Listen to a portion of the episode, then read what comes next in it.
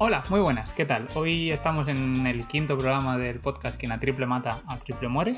Hoy estamos grabando 4 de octubre por la tarde. Eh, estamos a 10 minutos de que empiece la final de la Basketball Champions League. Hoy no me estoy perdiendo en la System porque lo han aplazado, que si no me lo estaría perdiendo igual. Así que nada. Este podcast estamos el equipo habitual, por, así decirlo. No tenemos de ni fichajes ni nada, así que nada. Saludamos a Miguel. ¿Qué tal, Miguel? buenas, ¿qué tal? Aquí con el equipo baloncestístico de la radio. Y Ernesto, ¿qué tal, Ernesto? Pues no sé ni si saludaros, porque a ver si os vais a lesionar o algo. bueno, hay, hay un, gafe que tenemos que comentar, que comentaremos hoy, porque vamos a hablar de los dos primeros partidos de la final NBA en la que los Lakers no han tenido rival. O sea, ya lo diremos y demás, pero lo han, tenido relativamente fácil. Y vamos a hablar de una de nuestras competiciones favoritas hoy. Ha sido ya la primera jornada de la Euroliga. Y vamos a comentar un poquito el mercado y demás y tal. Y eh, como siempre, más o menos, bueno, como siempre no, pero con cada dos programas traemos también de Potrick. Así que nada, adelante.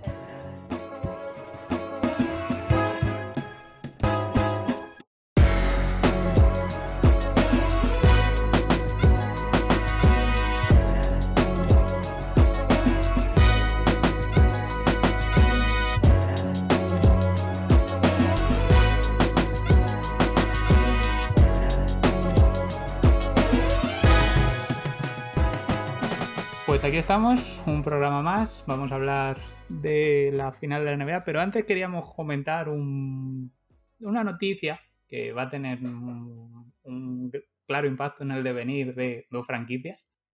Y es que, aunque le tentamos desde el equipo de, nuestra. el equipo de Municipal. En realidad han sido, eh, ha tenido impacto en tres franquicias. Entre franquicias. no es una franquicia, es una cadena de. Eh, de desastres. bueno, a ver, a lo que íbamos, que la gente si no, no se entera. Que están los chistecitos estos internos que tampoco.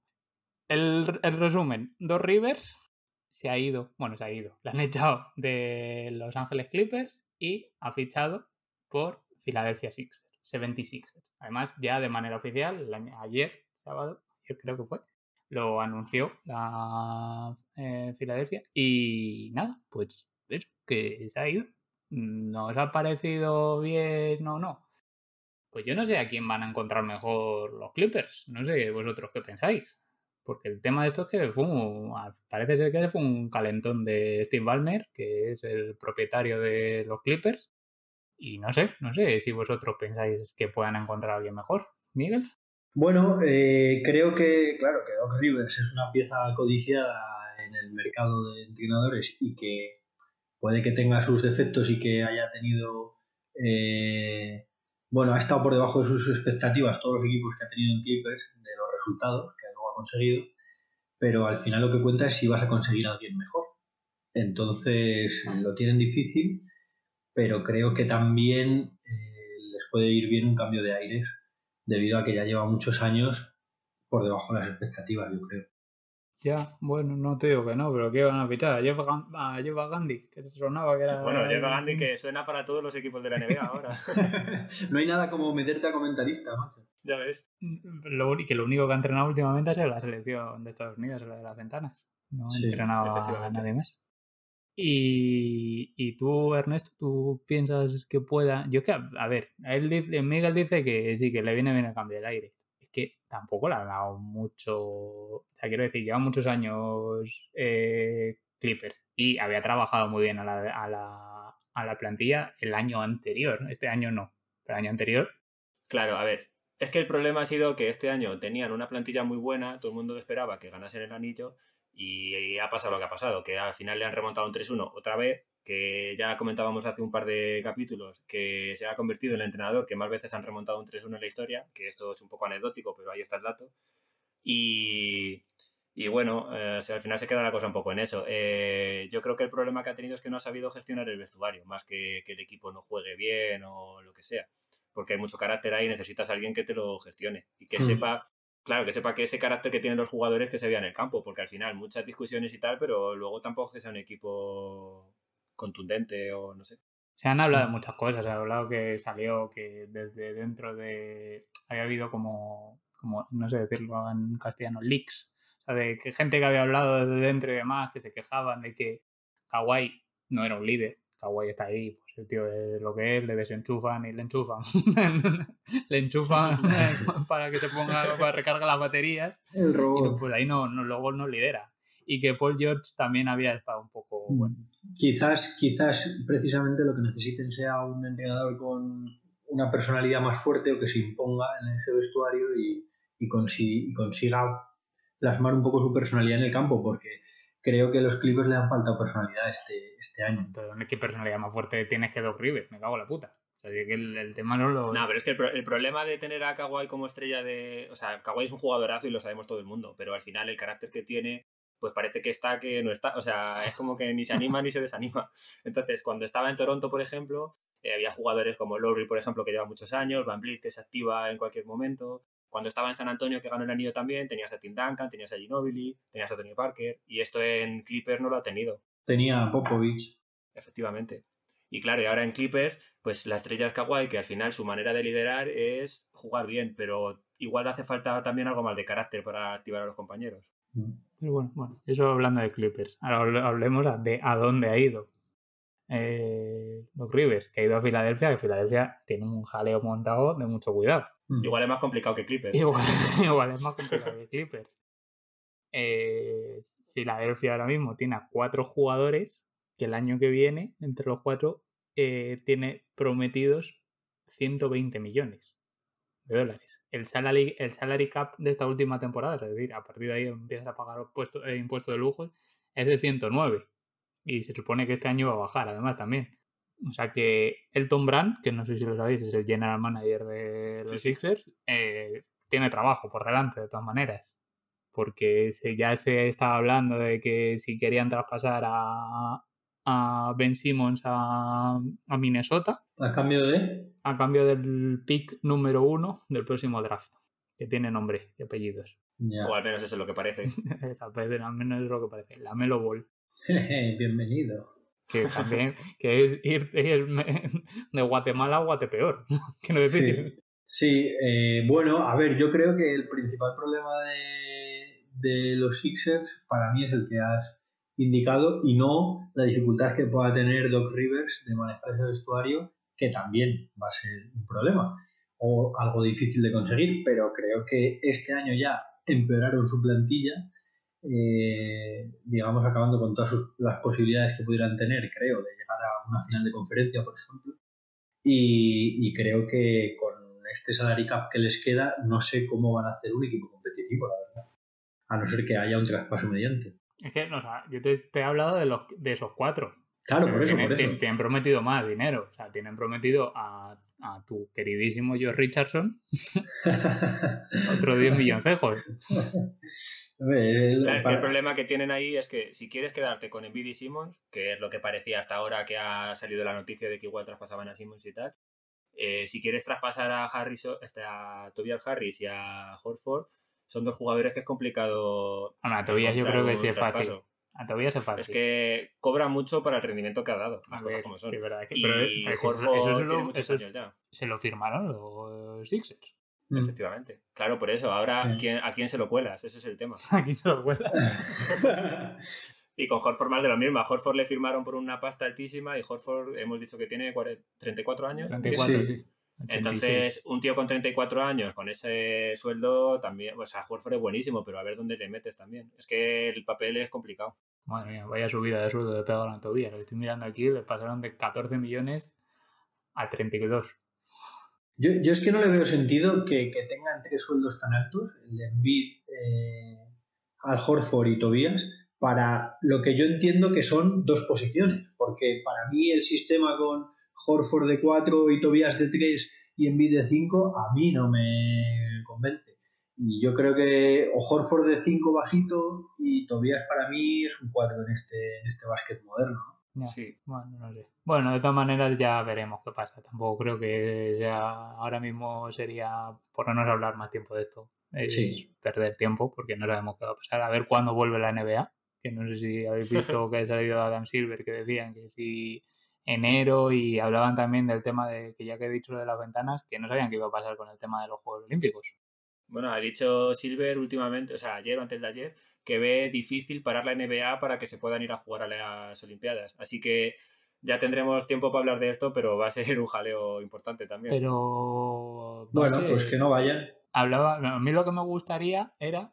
No, pero no, es que no vayan los americanos, es que no van tampoco todos los jugadores NBA de, de, del resto de selecciones. Que va a hacer un roto a todas las selecciones. Claro, ese es el tema. Me gustaba que, no sé si lo visteis, salió eh, ayer, ayer o antes de ayer en Twitter a muchos jugadores americanos que estaban en Euroliga. Primero, Malcolm Delaney diciendo, oye, hmm. que yo voy a la selección, que no tengo ningún problema. estaría, muy guapo una selección de americanos que hay ahora mismo en Euroliga. No, pero a mí, pues, pues fíjate, eh, podría ser interesante. Eh, Will Claiborne, no, y que, podría ser interesante la competición de todas las selecciones compitiendo solo con, su, con la gente que tenga en Europa, ¿no? Podría ser interesante. Que bueno, espérate, ¿no? Porque ya, espérate, que muchos tienes que quitarle que ya son de otra selección. que ahora que he dicho ya así nombres. Mike James, está, no me acuerdo. Claro. Larkin, ah, no era turco, creo. no me acuerdo quién. A lo mejor te están dando cabezazos contra la pared todos ahora por perder esa oportunidad. Así que nada. Pero bueno, eh, en principio, pues eso, ya veremos qué pasa. La, la temporada siguiente la NBA va a ser muy rara. Yo creo que al final tendrán que hacer el tema como cuando hay lockout. Una temporada regular comprimida y para adelante. Sí, yo creo que los 82 partidos no se van a jugar. Pero bueno, que esto ya lo veremos. Si es que es que a saber. Bueno, a ver si... Claro, a lo mejor es la oportunidad ideal para hacer un formato de menos de 82 partidos, ver cómo funciona y a lo mejor se ve mejor baloncesto durante la regular season y, se puede llegar a las Olimpiadas. Quizás sea una. Yo creo que deberían hacer eso. Pero bueno, bueno, a lo que íbamos, que no nos perdamos mucho más, vamos a meternos en harina, que es a lo que veníamos aquí. Y hoy tenemos un objetivo en este podcast que es intentar gafar a los Lakers. ya lo hemos conseguido con Miami, porque muchos mucho estaban tardando en pasarle algo, que llevábamos hablando muy bien de ellos, pues tres semanas. Sí, eh, puedo, puedo, contar, puedo contar si queréis lo del último post que, puse en Instagram. O sea, Eh, bueno, ah, eh, la gente estaba hablando mucho de que Lakers venía muy por encima de Miami, que eran muy favoritos y tal.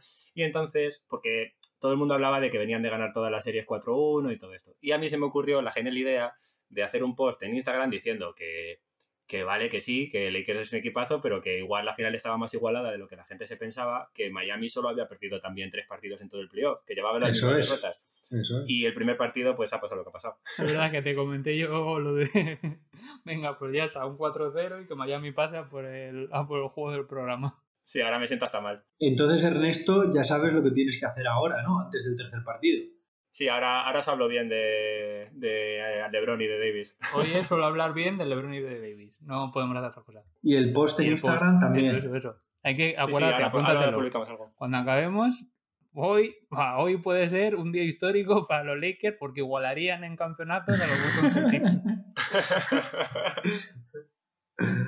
o sea, según, según acabemos de grabar, yo quiero ver ese post.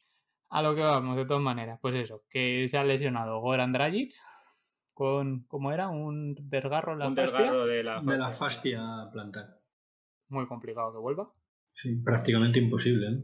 Y un neck strain, un esguince de cuello, decían, que bueno, no sabía muy bien si era eso o tal, de Adebayo. Sí, y los dos medios guinces que se hizo Jimmy Butler, que no le ha pasado nada, pero que se torció el tobillo dos veces. En el primer partido. que, ese partido daba cosa verlo, vamos. Ese partido fue. Yo ese partido, mira, ya lo, lo reconozco. Me levanté al descanso, puse la tele, vi, no al descanso, el tercer cuarto, vi cómo iba la cosa y dije, me voy a dormir. Al y me, me, volví a la cama. Era las, las 4 y 20 de la mañana y dije, mira, mañana es una despertada a las 7. Sí. Pues pensaba, dije, ah, pues engancho. Porque ya- mi, mi idea era, bueno, pues engancho y ya me pongo a trabajar a las 7 de la mañana y con esto del teletrabajo, pues trabajo desde aquí de casa a las 2 de la tarde acabado. Sí, yo la verdad que para mí ha sido una pena, eh, una pues porque, bueno, no comentamos aquí el último partido del Boston-Miami, pero Miami rompe el partido con un parcial 26-6, en lo que fue otro partidazo, nos divertimos mucho con toda la conferencia esta en general, parecía que iba a haber una final espectacular, con solo dos equipos que habían perdido tres partidos en las tres eliminatorias anteriores, como ha dicho Ernesto, y, y, bueno, pues se nos ha fastidiado el espectáculo, la verdad, entre unas cosas y otras. Entonces, bueno, pues una pena. Y es que no solo es eso, no solamente es las lesiones de Miami, que fueron las dos en el... Bueno, la de Bayo fue tercer cuarto. Sí, Eh, sí, tercer cuarto. fueron las dos en el tercer cuarto, creo. Pero no solo No, es eso. Dragic- No, la de Dragic Dragic en el segundo. La de. Draghi fue en el segundo. Claro. pues, el segundo. 14 Dragic en el tercer cuarto ya no vuelve al campo. Sí. Sí. Eh, no solo eso, es que encima los Lakers tuvieron el día. Porque al descanso llevaban. Terminó la primera parte con un 65% de acierto en triples. Tengo aquí apuntado 11 de 17, que luego en la segunda lo joden el porcentaje ese. Pues acaban con un 15 de 38. Sí, pero en la segunda meten los tres primeros triples que tiran en la Sí, segunda. eso sí, eso sí. Y, y que es cuando rompen el partido al inicio del tercer cuarto. Sí. Entonces, bueno, a ver, yo es verdad que es verdad que tienen esa, esa buena racha y, y esos tiros de tres que, que, que era una barbaridad esos porcentajes, pero para mí la clave está en el dominio de la zona. Es decir, eh, AD, Anthony Davis y. LeBron en la zona son AD. imparables. son, son imparables y, y bueno, en el segundo partido no tienen esos triples, esos porcentajes de triples. De hecho, eh, tiran 16 de, meten 16 de 47, un 34%, lo cual es muy pobre. Y además, muchos triples, solo tres triples menos que canastas de dos intentaron. Porque en la zona les funciona a Miami para que tienen más triples de lo debido. Pero, claro, nuevamente el rebote les hace tener 26 tiros de campo más que Miami. Joder, es que hizo Anthony Davis 8 rebotes ofensivos. Claro, No, es, eso que, es que cogen partido, estamos hablando. El segundo 16, partido, sí. 16 rebotes ofensivos. Claro, quiero decir que en el primero los triples funcionan, pero en el primero cogen 18 rebotes más también los Lakers. Es que, o sea, los dos partidos realmente han sido uno. O sea, quiero decir, ha pasado más o menos lo mismo. Eso es. Que ha sido que han tenido buen porcentaje de triple los Lakers y que no pueden parar a Anthony Davis. Y el, el tema, el, el problema de Miami es que es que no les da, es que parece que no, no les llega. Con lo que tienen, o sea, lo están, no es que lo estén haciendo mal, es que están, están haciendo lo que pueden, están pues, pues haciendo lo que pueden. Si encima se les lesiona, y lo que te iba a decir, eso de que cogió ocho rebotes ofensivos, es que eh, los dos jugadores que más rebotes cogieron en la canasta de, de los Miami, por así decirlo, fueron Anthony Davis y Kelly Olynyk, que los dos cogieron ocho rebotes. Quiero decir, no hay, no hay ningún jugador de Miami que coja más rebotes defensivos que los ocho rebotes ofensivos que coge Anthony Davis. Claro, es que sin Adebayo es muy difícil. Si ya les cuesta parar a Anthony Davis, sin Adebayo es Claro. imposible. Y mira que Kelly Olynyk- Olynyk jugaba muy bien. Igualmente, Sí, pero bueno, a ver, lo que, lo que dice Ernesto, que, que el factor Adebayo es, es determinante, pero es más determinante para mí Anthony Davis. En el primer partido, en el primer cuarto, Miami se va de 12 puntos. Eh, es entonces cuando quita a Howard y eh, pasa a jugar con Anthony Davis de 5 y en ese final del primer cuarto hacen un parcial de 19-3 que se va en el primer cuarto 3 arriba y cambia la final a partir de entonces.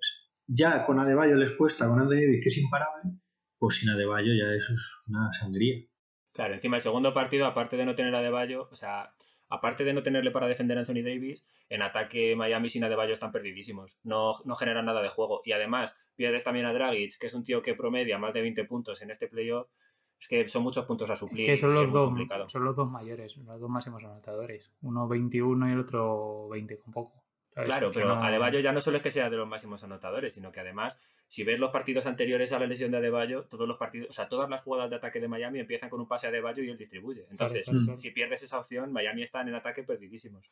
Y cuando, ese, cuando esa opción no funciona, iniciando el ataque con Adebayo, eh, los mm, ataques que se les atragantan y, les defienden bien, es Dragic el que se la juega con uno contra uno y un poco de talento, y que tampoco claro, Claro. Entonces, es una hecatombe. Bueno, y luego además, en defensa, que les cuesta parar a Anthony Davis, el rato que se sienta Anthony Davis sale Rondo y te destroza la zona, porque lo de Rondo contra la zona está siendo una locura. El tema es, que la, zona no les está funcionando, porque sale, sale Rondo, le destroza, mete los triples. Cualquiera. Y, hay que decir una cosa, el LeBron sabe jugar a baloncesto y LeBron distribuyendo desde el poste alto no es lo mismo que ninguno de Boston. Los, tres, los tres jugadores que en algún momento se han metido en el centro de la zona para romperla, que han sido Rondo, LeBron y Anthony Davis, lo han hecho muy bien. Muy bien. Sobre todo LeBron. LeBron atacando de poste alto y Anthony Davis comiéndose la línea de fondo todo el rato. de un lado al otro, de un lado al otro. Y ya está. Y así cogen no sé cuántos rebotes ofensivos y tal. La pregunta sería, ¿Es el momento de que ensaye Miami una 1-3-1? Hombre, no sé. ¿Cómo si no, defiendes, defiendes el centro que ya lo saben coger muy bien Rondo y LeBron y la línea de fondo de Anthony Davis? A ver, el tema es que la zona ya no, no les vale, no vale como hicieron con Celtic de plantar una, una la mitad de la segunda mitad del partido ponerte en zona, eh, no es, no, no hacer nada. Claro, es que el Lakers lo tiene bien estudiado y se ha visto ya que el Lakers ha estado preparando el ataque contra zona, vamos. Claro, contra los Lakers tienes que ver, ir cambiando, ir, a, ir haciendo defensa, de repente plantar la zona, de repente a hombre, de repente ir intentando porque es eso. variar. Pero de todas formas, en el segundo partido, repito, eh, Lakers se ve obligado a tirar más triples de los que quieren y acaban tirando 47 triples, que es una barbaridad, con un solo 34% es que creo que el problema, eh, la segunda, en el segundo partido funciona mejor la zona, pero es que, claro, es que tiran 28 tiros más a canasta. ¿Cómo puedes ganar un partido si tu equipo tira, o sea, si tu eh, contrario, si el contrario tira 28 veces más a canasta que tú? Es imposible. Coge, los Lakers cogen 16 rebotes ofensivos. Y Miami, esto, Miami 6 ofensivos, es que hay mucha diferencia. Tienen eh, del el porcentaje de rebotes ofensivos, que es ¿Cuántos rebotes coges tu ofensivo de los rebotes totales que hay? Es un 34%. 34%. Más, de un tercer, más de una tercera parte de los rebotes que hay en, en el canasta de Miami lo coge un jugador de los Lakers. Es una barbaridad. Miami tiene un 17 es que tuvo un rato Anthony Davis en el tercer cuarto, en el segundo partido, que Miami parecía que reaccionaba y empezaron a jugar mejor. Y Anthony, Anthony Davis tuvo un rato que es que parecía que jugaba con niños de 12 años. Es, que, la tiraba canasta y la metía y si la fallaba cogía su propio rebote y la volvía a tirar. No, pero tuvieron un momento, tuvo un momento ahí Miami que los Lakers hacen un 0 de 9 en tiros de campo, que estaban a 10. Sí, al final, al final del partido. Sí. Sí, sí. Que, que si llegan a le llegan a entrar dos, tres triples, de estos que tira, o el que León ni que desde que llega así tira un triple que bueno. Madre mía, qué, qué, qué, qué cabeza, qué cabeza. es que, es que en esas, en esas posesiones de las que hablas, Carlos, creo que tienen como tres o cuatro estando a 10. Es decir, si hubieran gestionado esas tres o cuatro, podría haber habido partido, pero es que justo esas posesiones como que están viendo psicológicamente la barrera de los 10 puntos para, para franquearla y deciden fatal. Hay un triple de Girro sin sentido, un triple de Alinik sin sentido, un Butler contra el mundo sin sentido. Y se le gastaron varias posesiones además. Sí, sí, es... me, me, ha sorprendido. Y de hecho Butler en los medios lo reconoce después del primer partido que, que vio a su equipo nervioso. Y es cierto, no juega nunca una final, pero... Y te ves contra las cuerdas ya, pues encima, se parece que se, se han lesionado los dos que eran buenos y demás, entonces parece que tienen que hacer más. Que Tyler Hero jugado 42 minutos. Kendrick Nunn también ha jugado un montón, que no había jugado casi nada en todo el playoff. Y mm. el, primer, el primer partido hizo un muy buen partido, la verdad. Bueno, y el segundo partido salió de titular tu querido Giri Carlos Meyer Leonard. Oye, y, en la segunda posesión se casca un triple, ¿eh? Sin corto ni perezoso. Sí, sí, sí, la siguiente se lleva un taponazo de Lebron. sí. Pues, Que por cierto, por cierto, Meyer Leonard, no sé, si habéis, no sé si os habéis fijado que ese tío está tan fuerte que la equipación no le vale, le queda pequeña. Sí. Como un Pero porque se coge una la talla menor. Que eso lo hacen, eso es recurso de Giri. Mazao. Cogerse una talla menor de la suya. Que- Que por cierto, hablando de la titularidad de Meyers Leonard, sale Hero de titular y se convierte en el, en el jugador más joven de la historia en comenzar un partido de las finales como titular, superando a Magic por pocos días. Ya, yo lo leí, Cierto. lo leí y tal, porque digo, no me, no me cuadra, que yo creía que Magic era, había sido como... en- Pero sí, ¿verdad? Sí, sí, sí. Es que antaño, claro, volvías de la universidad como mucho con dos años de universidad, entrabas en la NBA, nadie entraba tan joven. Y eh, Rondo puede convertirse en el segundo jugador de la historia que gana un anillo con Boston y con Lakers. Después Ah, ¿no de... es el primero? después de uno de los años 60 que te, que te puedo asegurar que he buscado y no he encontrado. Que lo gana, perdona, perdona, que lo gana, sí sé que lo gana con los Minneapolis Mines- Lakers. Minneapolis Lakers. Entonces, eh, que incluso no se podía, o sea, podría no considerarse como de esta nueva franquicia, pero bueno, los anillos sí que cuentan cuando los Ah. títulos cuando Minneapolis. Yo pensaba que era el primero. Que yo también lo que quería decir, había una cosa que quería comentar, que me había gustado mucho Vogel. En, no sé si es Vogel o no es Vogel o qué, pero me gusta. pero Le- Lebron- no, el, ¿con qué equipo acaba Lo podemos llamar LeBrongel. no, a ver, no, no, no, lo que quiere decir, ¿con qué equipo aca- acaba el segundo, el segundo partido? Sabe que Caldwell Pope y Danny Green están en la mierda más Sí. absoluta porque se cascan entre los dos un 3 de 19 en triples Sí. y acaba el partido con un backcourt, nunca me acuerdo si es backcourt o frontcourt. Bueno, con la línea exterior. J.R. Sí, está, es verdad. Está, no, pero no sé si es- Bueno, está J.R. Smith, que lo saca yo creo que un poco por, lo, por los loles. A. Sí, juega los cuatro últimos, o sea, Claro. los cuatro primeros minutos del último cuarto. o algo Claro, así. Eso no, no, no. es. Yo te digo con qué acaba, con qué acaba. Ah, acaba vale, con, vale. con Rondo, con Caruso y con Kuzma. Bueno, es que Caruso está haciendo una final buenísima, las cosas como ese, son. ese es el tema. O sea, ve cuáles son los jugadores que le están funcionando y Sí. se adapta a ello. Que a mí Sí, me, sí, me sí. parece esto de sí. que no, los titulares son los titulares y los suplentes Mm. son los suplentes. Una mierda como un coco, Bien. ya hay que decirlo. Y eh, si ves que los jugadores que te están sacando el partido adelante son los que están en el banquillo, pues si tienen que jugar, pues mira, que juega. El Seguan más minutos porque juega Rondo se juega 26, Caruso 23 y Kuzma 21. Muy bien. Porque tienen que Sí, jugar joder, pero más, es que más. tuvo, tuvo un rato Caruso en el último cuarto que mete un par de triples que es que le destroza a Miami. Porque Sí, estaban sí. acercándose, iban acercándose y mete dos triples seguidos que es que Muy decisivos. muertos. Sí, muy decisivos. Y, bueno, yo con mi, con mi misión de seguir manteniendo el meme guy para, para Caruso, Caruso, diré, joder. Diré que, que le, que le hace un intento de alley-oop a LeBron en la primera parte que tira el balón como 4 metros por encima de la- del tablero de la Pues casa. que salte, no es el elegido, porque salte. Pero, pero tremendo, ¿eh? Tremendo. Pero porque él confía en LeBron. Él confía que LeBron ahí. Confía. Yo, a mí, en serio, a mí Caruso quiero que se le quite ya esa vitola de jugador que no, porque el tío, el tío ha demostrado que viene de, viene de donde viene, porque se hablaba mucho de Duncan Robinson y demás, que había sido de la G-League y tal. Este viene también de la G-League, si no me equivoco, del, del equipo de Utah. Ujú. Estuvo así y tal, y se ha ido trabajando y se ha ganado, se ha acabado ganando el puesto. ¿Sabes? Que es que siempre ha habido la tontería de porque estaba con Brian Scalabrine. No sé si os acordáis de. Sí, el pelirrojo, ¿no? El pelirrojo. Mm. Que sí, que tal, que bueno, que es el, el favorito de los fans y tal. Pero que, es que este tío vale. Es que no me parece que. Sí, claro que Es que y por, cómo, por además cómo defiende, las ganas que le echa, es. es. que es muy buen jugador. Y luego que aporta mucho, que parece que no, pero que aporta mucho en el juego, tanto en ataque como en defensa. ¿Que te va a hacer esas cosas? Pues te las va a hacer, pues no te digo que no te las va a hacer. Bueno, pero un par se perdonan. No, pero, pero que yo no lo digo a malas. A mí me regala unos momentos de risa durante el partido y yo se lo agradezco. Yo se lo agradezco que se hacen Claro. es que, de, verdad. Y... Que, ve- que ver ganar a los Lakers de 20, uff, se hace, se hace cuesta arriba aquí. que haga que, que le den el balón a Caruso, ¿no? Os quería comentar una cosa que, como ya sabéis que siempre os traigo noticias estéticas de los equipos, os iba a decir un par de cosas que ya que no ha habido partido o no está habiendo final hasta el momento, pues me fijo en otras cosas. De todas formas, Ernesto, perdona, te diré, te diré que esa misión de las cosas estéticas eh, pensaba que la iba a asumir Carlos, pero me alegro que la hayas hecho. Yo estoy a la dirección del programa. Bueno, os digo los datos. Lakers hasta ahora no ha perdido con la camiseta Mamba Edition, esta negra que jugaron el segundo partido. Sí, No sí. ha perdido ningún partido con ella, que es la que han hecho homenaje a Kobe Bryant, que lleva el corazoncito con el número de la hija y tal. Y bueno, el otro dato que me resultó curioso simplemente, que en el primer partido LeBron sale con unas zapatillas que me molaron un montón porque eran una amarilla y una morada, que siempre me gusta a mí lo de las zapatillas una de cada color, y en el descanso se las cambia por unas blancas.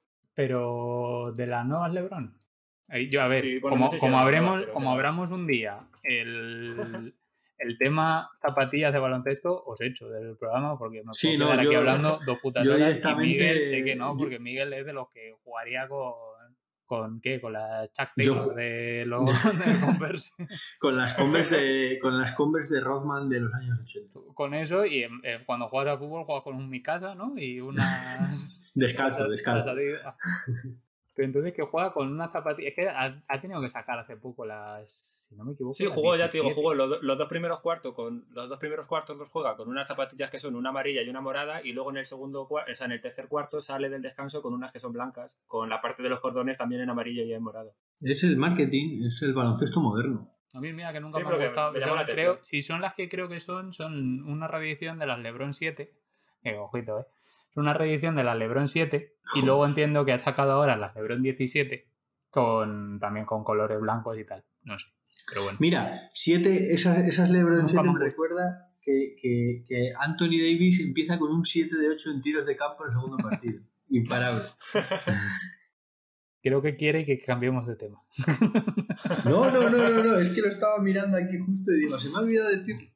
Pero bueno, el resumen al final del partido es que a, Lebr- a LeBron se le está poniendo cara de tener un cuarto anillo.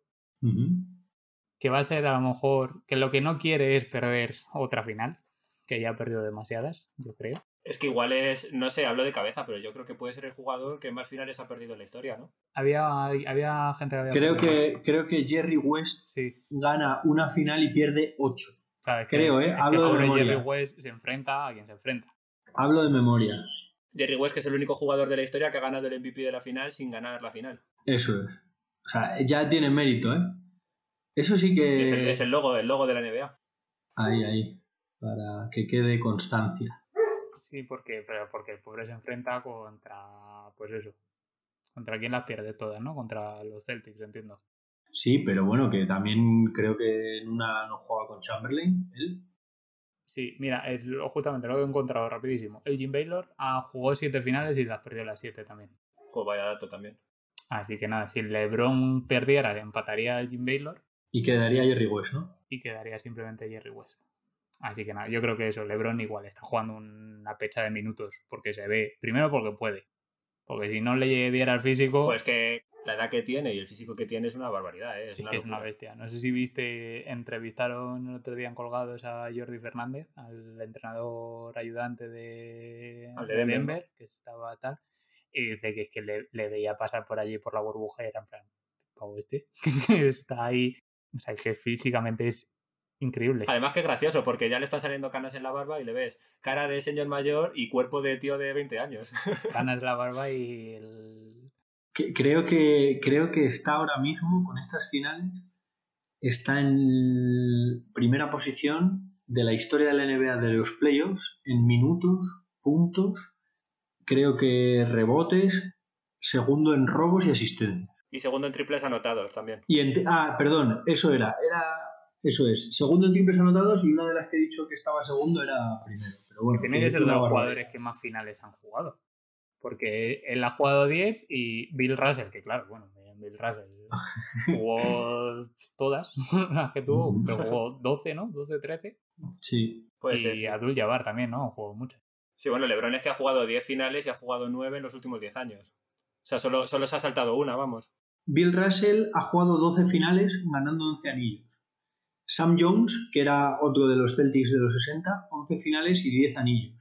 Y luego los siguientes que no son de los Celtics de aquella época, que son eh, Karim y LeBron con 10 finales cada uno, aunque Karim tiene 6 anillos y LeBron de momento 3, y Magic 9 finales, 5 anillos. Y luego Jerry West 9 finales, 1 anillo. Bueno, pues eso, que LeBron, muy bueno. Si hay- el otro día dijimos dedito arriba para Yamal, esta vez tenemos que decir dedito arriba para LeBron. ver si. Y para Anthony Davis. A ver si con un poquito de suerte. Se nos alarga la final. Le un poco y alargamos un poquito la final. Aunque luego ganen, pero joder, que no son 4-0. Claro. Sí, la verdad que queremos, queremos baloncesto, ¿no? Queremos baloncesto. Sí, joder, pues al final, es que al final que gane un equipo, no solo que gane 4-0, sino que gane encima de veintitantos como el. Que bueno, al final acaban limpiando un poco el, el, resultado de los Miami, tanto en el primer partido. Pero no sé, no sé, con lo bien que me lo pasé el año pasado, con las finales de Toronto los Warriors, ahí sí que también se le hizo Cristo. Ahí, teníamos que, haber tenido, ahí teníamos que haber tenido podcast, joder. Sí, eso hubiera sido mucho más intenso de lo que está siendo hoy. O cualquier de los programas que hemos tenido hasta ahora. Sí, por ahí sí que nos hubiéramos pegado porque no iríamos los, los tres con el mismo equipo. Igual era dos contra uno, ¿no? Igual era dos contra uno. bueno, cortamos ya por hoy el tema de las finales, a ver qué pasa esta noche. Y nada, ya iremos hablando de, con lo que pase, hablaremos aquí, pegaremos otra pequeña chapita. Así que nada, vamos al siguiente tema.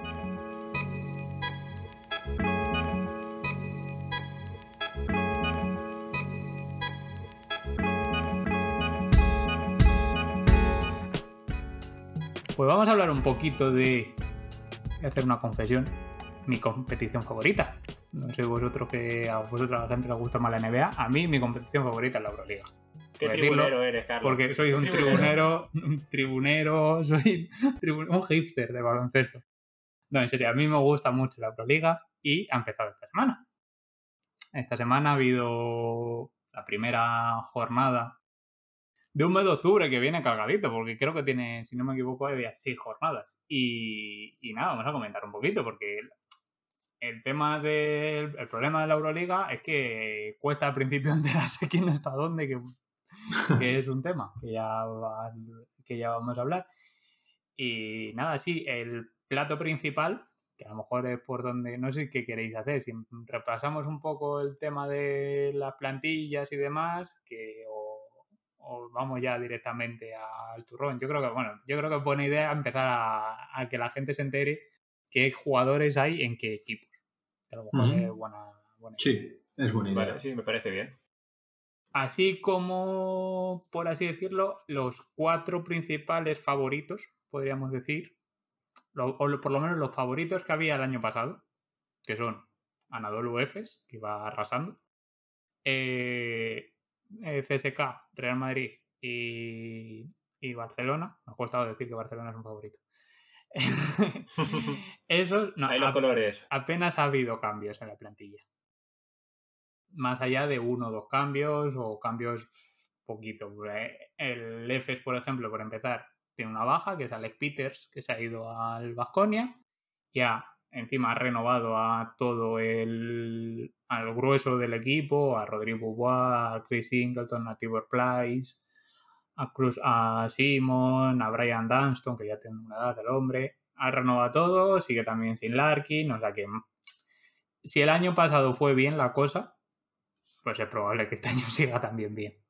Debería seguir bien. Todo, a ver qué tal las lesiones y demás. Y luego, por otro lado, el CSK ha hecho dos fichajes bastante buenos, aunque a mí me parece que han perdido alguna cosita. Lo que pasa que, bueno, tampoco era el tema. Han fichado a a Tocos Engelia, que puede ser, bueno, puede ser no, eh, hubo una, una encuesta los capitanes de Euroliga y decían que el fichaje de Tocos Engelia era el fichaje de esta temporada de Euroliga. Y también han fichado a Milutinov, que es el, el pívot de el pívot de Olympiacos, que yo tengo que decir que a mí no me gusta un pelo. No sé vosotros y demás, pero bueno. Y los únicos que han perdido a Kyle Hines, que se ha ido al Milán, y a Costa Koufos, que se ha quedado libre, que bueno, tampoco estaba haciendo tal. Y Kyle Hines, la verdad es que ya a lo mejor está un pelín mayor, pero yo me lo hubiera quedado. No sé la ficha que tendrá ni demás, yo me lo hubiera quedado. Hombre, yo creo que Kyle Hines, sobre todo porque todos los equipos del CSK de la última década han pivotado sobre sus espaldas, nunca mejor dicho. Eh, es una baja importante. yo creo que sí, sobre todo porque le, pierde mucha defensa.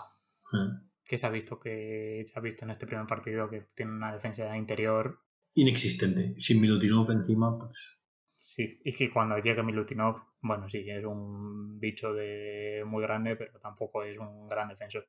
mm. Y luego, por otro lado, Madrid y Barça, bueno, ya lo comentamos hace un par de programas con lo de la Supercopa, tampoco creo yo que nos tengamos que volver a meter en el tema de que no nos gusta Calates, pero bueno, Pero lo diremos las veces que haga. pero lo diremos las veces que hagan falta. Sí, eso no hace falta decirlo porque ya, ya iría saliendo.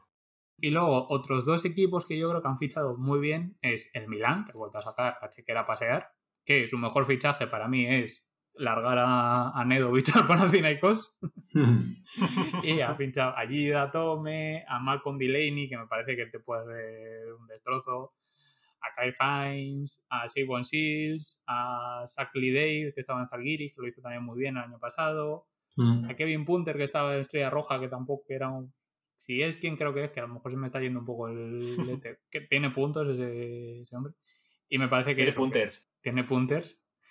Y, y nada, han largado pues eso, a, a Nedovic, a Luis Escola, que se ha ido al Varese, que cambiar a Luis Escola por, por Kyle Hines, a mí no, me- no me parece tan bien. Idolatrando como idolatramos a Escola, que yo creo que de aquí lo idolatramos. Hombre, yo creo que, que viene bien para la defensa que en ataque ya van Ya a recaer las responsabilidades en, otros, en otras personas. Claro, y que Esco- Escola tiene ya muchísimos años, que es un grandísimo jugador, pero que igual su momento ya se ha pasado.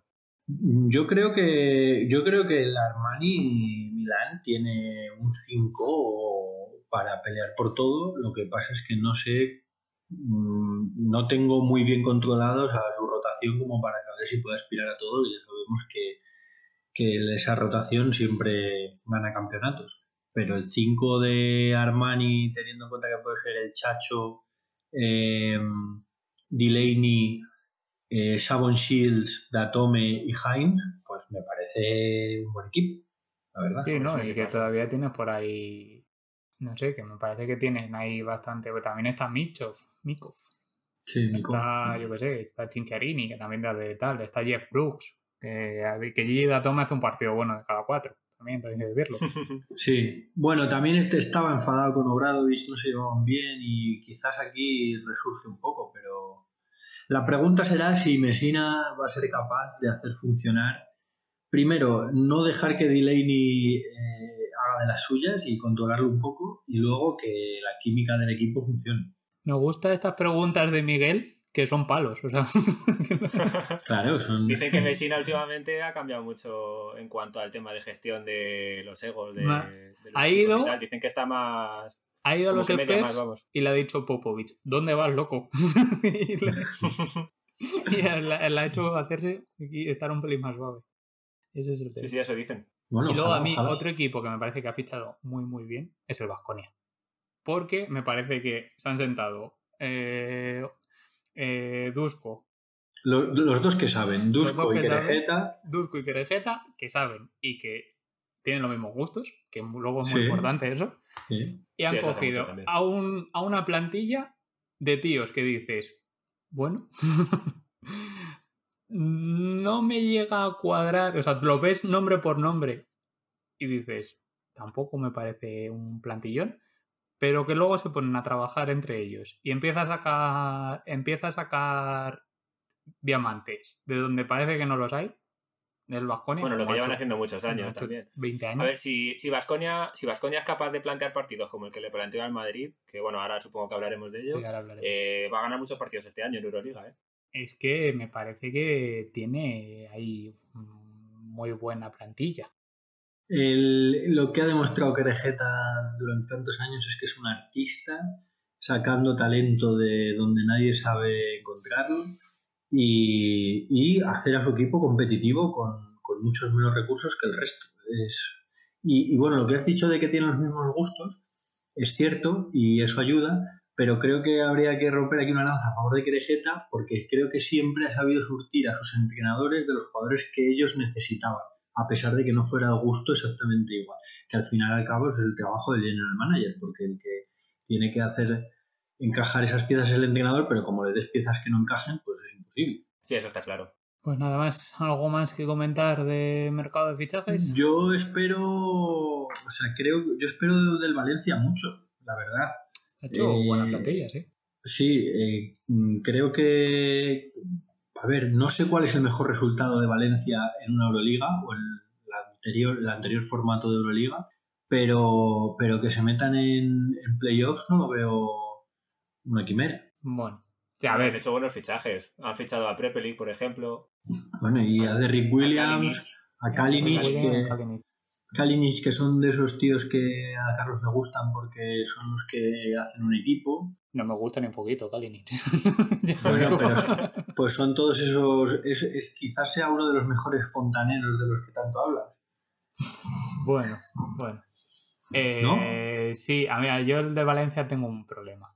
Y es que el núcleo duro se está quedando un poco mayor. Y quiero que, el- o sea, que me gustaría que el equipo coja más... O sea, cuando me refiero al núcleo duro es eh, San Emeterio, Dublevich, Van Rosso. Sí, que de hecho parece- les han renovado a los tres. Les han renovado los tres y me parece que, que los tienes que renovar porque son sobre lo que tienes que crecer.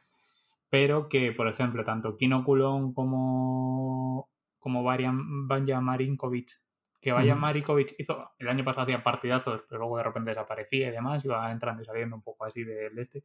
Me parece eso. Y luego intentar juntar a, a lo que han, a lo que tú has dicho, que también han fichado a Martin Hermanson, que estaba el año pasado en el Alba de Berlín, que hizo un, un temporadón, porque que también a la hora de Berlín a los pobres les han, les han dinamitado la, la plantilla.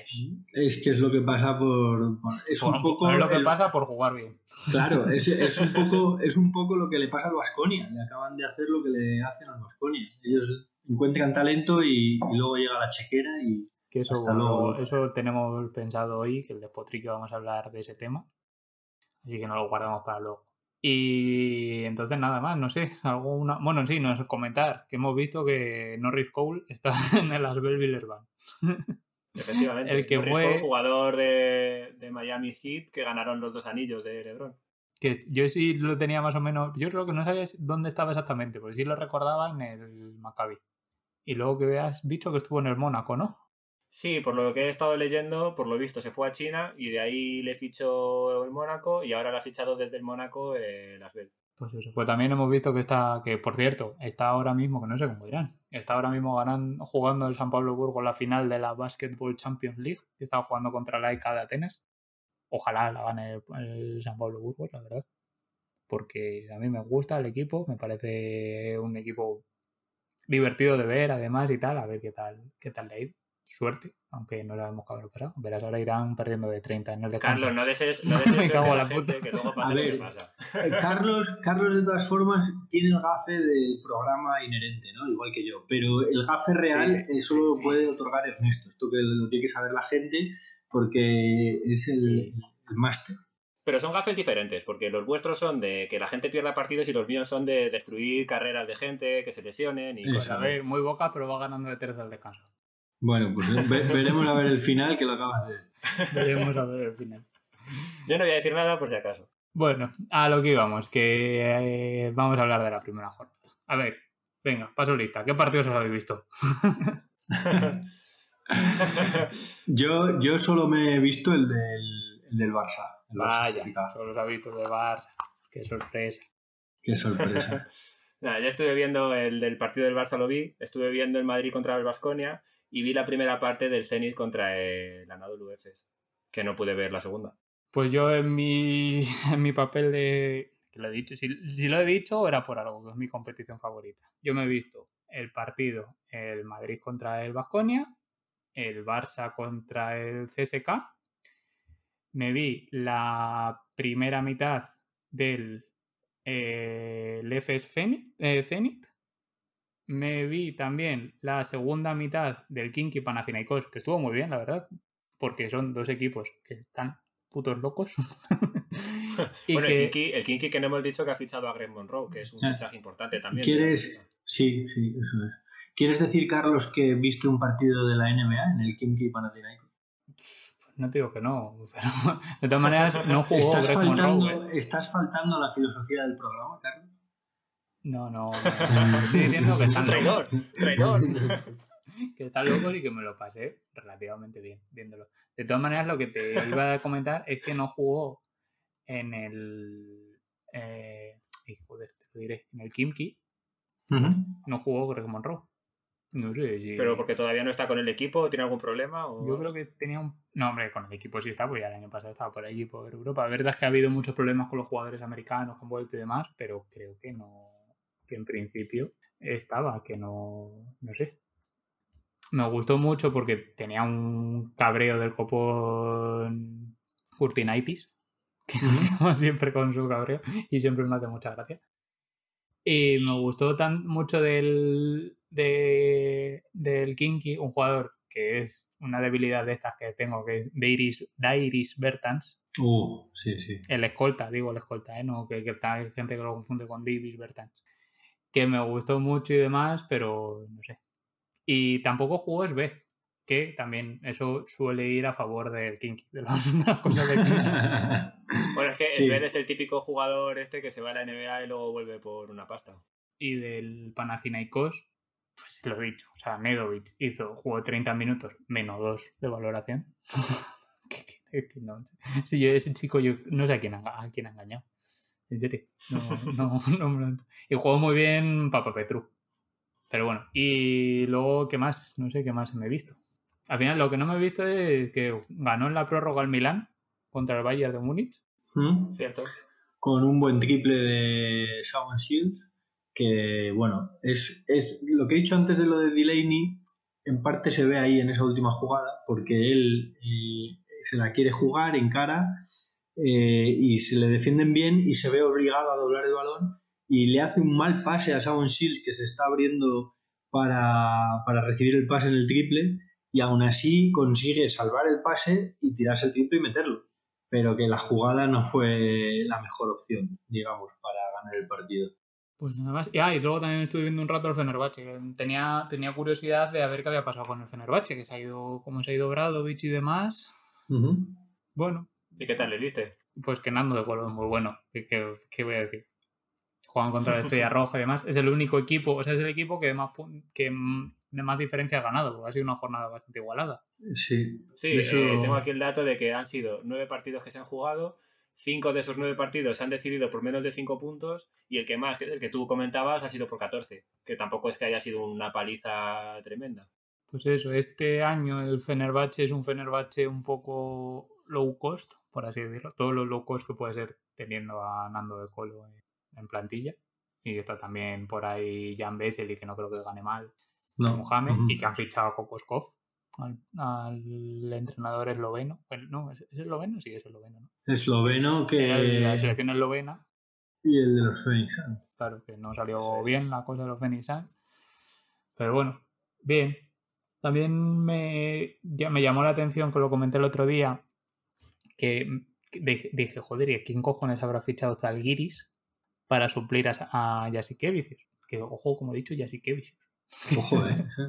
Lo he complicado más de lo que es. ¿Cuál, cuál, cuál Creo que lo he dicho lituano, bien. eh? ¿Cuál lituano? Que, por cierto, Jasikevicius, que, que ganaron, ganó el Zalgiris al Olympiacos con un parcial en el último cuarto de 9-21 y ganó de un punto. Un Panathinaikos que, digo, un, perdona, un Olympiacos que está un poco de aquella manera, Damón y el Olympiacos ni el Panathinaikos está muy bien. Y han fichado, que es lo que venía yo a decir, han fichado a, a Martin Schiller, que estuve, dije, me sonaba de algo, yo creo que, no sé, me sonaba de, Te suena de la peli, ¿no? De la lista. de la lista Sí. de Schiller. No, me sonaba y, y al final resulta que es un entrenador austriaco que había sido entrenador del año en la G-League con Utah y había sido el entrenador de los últimos 3-4 años en el equipo de G-League de Utah. Que, Ah, no por- sabía. que entrenó a Caruso, claro. Como estaba hablando antes de él. Si, si, si mi dato de que Caruso estaba en Utah, que no lo he chequeado, creo que es correcto. Bueno, Bueno, pues lo decimos y ya si está. no, entrenó que a lo busquen, ¿sabes? Que tampoco vengo yo aquí a hacer todo el trabajo. El internet lo tiene todo el mundo. Claro. Así que nada. Y bueno, esto ha sido todo un tema porque queremos hablar del Barça CSK. que es el único partido que nos hemos visto. ¿Qué tal visteis a vuestro queridísimo Barça? Venga, a ver. Venga, empieza Miguel, ya que eres Empieza, el único Miguel. que o sea, solo has visto ese. Eh, bueno, a ver, eh, creo que lo que estuvimos hablando de la Supercopa, que vimos una muy buena puesta en escena de la defensa de Saras, pues es una realidad ya. Eh, eso creo que es importante porque, bueno, al final el baloncesto es un deporte en el que estás obligado a defender. La mitad del tiempo estás defendiendo. Claro, prácticamente la mitad del tiempo, independientemente de qué, cómo plantees tu juego. Entonces es importante y al final es quizás la cosa que más puedes controlar. Es más, es decir, eh, cuanto, más, cuanto mejor defiendas, más tiempo estás defendiendo. Eso es cierto y también te permite muchas veces conseguir ataques más fáciles en forma de, de, transición ofensiva rápida, contraataque. tus, contraataques, tus ataques son todavía más cortos.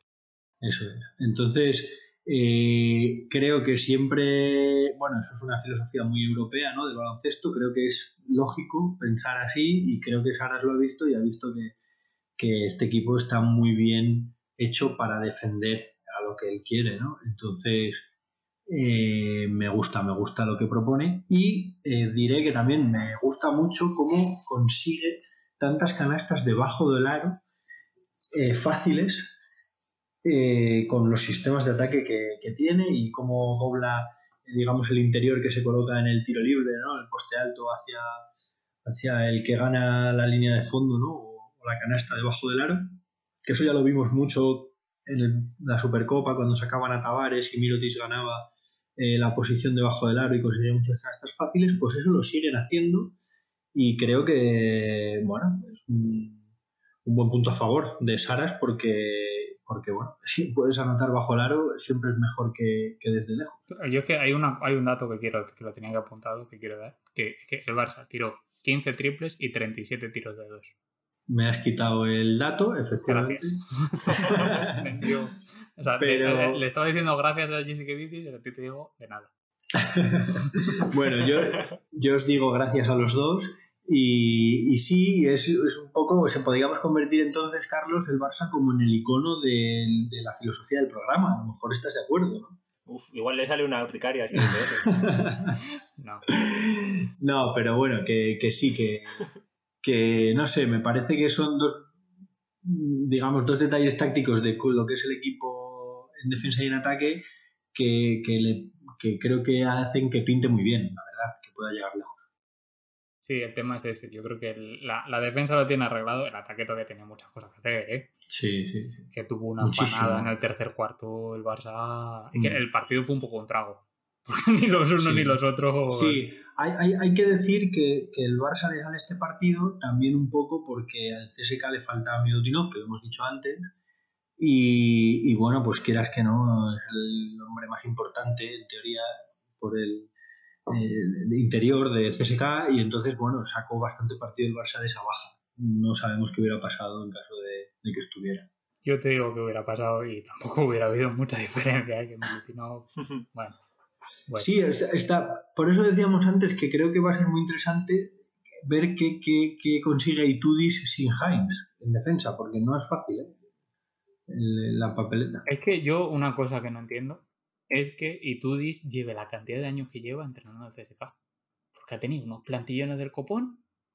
Y luego pierde en las finales. Una vez. Bueno, ya sabemos cómo funciona la Final Four. Es complicado. bueno, no sé, a ver, claro, estas cosas son un poco más así, que no sé. Bueno, y, ya por cerrar y, que, darle paso a Ernesto, eh, eh, decir que, que, el partido del Barça fue mm, relativamente plácido, teniendo en cuenta que se fue ya de 10-12 a mitad del primer cuarto y básicamente conservó esa ventaja, salvo con algunos baches al principio del cuarto cuarto que el CSK acercó a dos puntos, pero que fue un poco un espejismo porque rápidamente volvieron a ampliar la ventaja 8-9 y ahí se mantuvieron todo, todo el resto del partido. Entonces, sorprendente. Una cosita de lo de Milutinov antes de que pase tal. He buscado, porque estaba viendo, digo, a ver, que, hacía Milutinov y tal, y quería buscar como el, porcentaje, que, que, tenía de, de tapones Milutinov en...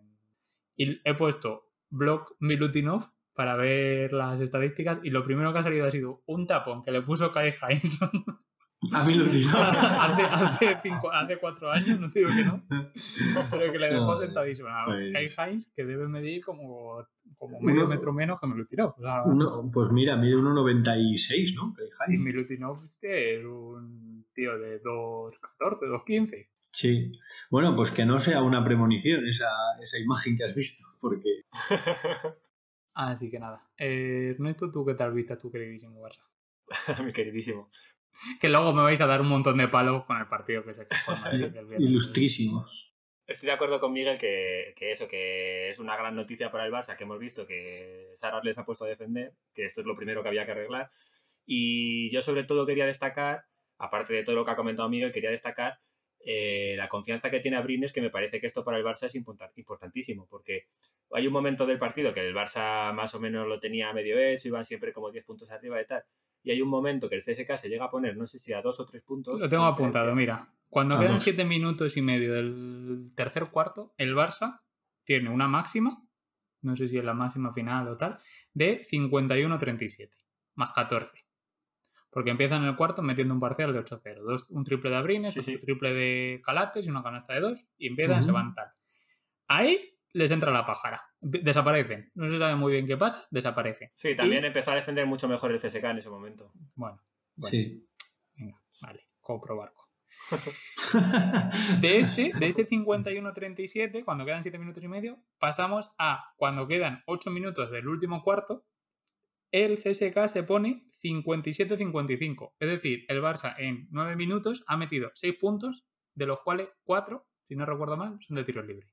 Al menos dos seguros sé que pues, son de tiros libres. Justo en ese momento que comentas, que ahí es donde se pone a dos, en ese momento es donde aparece Abrines, que mete un triplazo y justo la siguiente canasta consigue un 2 más 1 en un contraataque. Sí, mete, roba, roba calates y me hace mucha gracia porque él sigue, pero adelanta a Mirotic, que Mirotic iba corriendo detrás de Calates, pero como, como voy corriendo yo.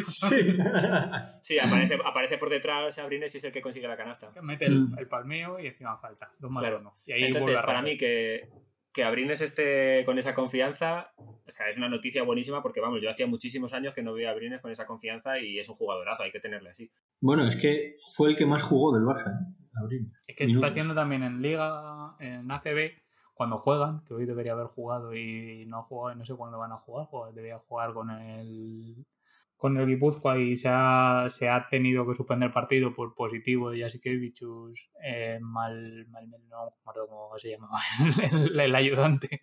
Un ayudante un ayudante y ahora un tercer, una tercera persona que ha dado positivo por coronavirus que todavía no que yo sepa no ha trascendido. Pero que digo que cuando juega está siendo el que más está jugando Abrines Sí, sí, y siendo importante. Y siendo importante.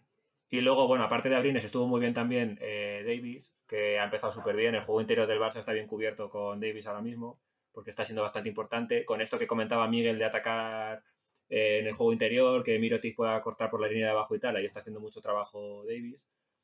Y una cosa que me sorprendió bastante a mí del partido fue que los últimos cinco minutos o así, Mirotic está en el banquillo, no sé muy bien por qué. Sí que es verdad que había hecho un par de faltas tontas en ataque, justo antes de que le sentasen, pero justo en ese momento que el Barça se pone a dos, que Abrines remonta y tal, justo después sientan a Mirotic y ya no vuelve a salir hasta que no falta, no sé si un minuto de partido o algo así, que la verdad que me llama la atención porque Mirotic estaba haciendo un partidazo, estaba siendo de los mejores. Porque no solo en ataque, sino que en defensa se llevó rebotes, pero vamos, no sé el número, pero se llevó muchísimo. Sí, también, también robó varios balones en defensa. Eh, se comenta, al hilo de lo que dices, Ernesto, de, que estuvo sentado, se comenta que Saras está, eh, digamos, queriendo dejar clara su autoridad y de cómo funcionan las cosas muy al estilo Bradovich, sentando a todo aquel que, comete un fallo que él considera grave. Bueno, es que les está echando unas broncas que es que está siendo, madre mía. Sí, sí, es, es, es un poco, es un Obradovich eh, del siglo XXI, ¿no? Es un poco... Eh, resulta que, que, Calates comete una... Bueno, no, un fallo, o sea, no un fallo porque no perdió el balón, pero hace una mala jugada en ataque y acto seguido, sin que le tocase, ¿no? por ser la rotación, lo sienta.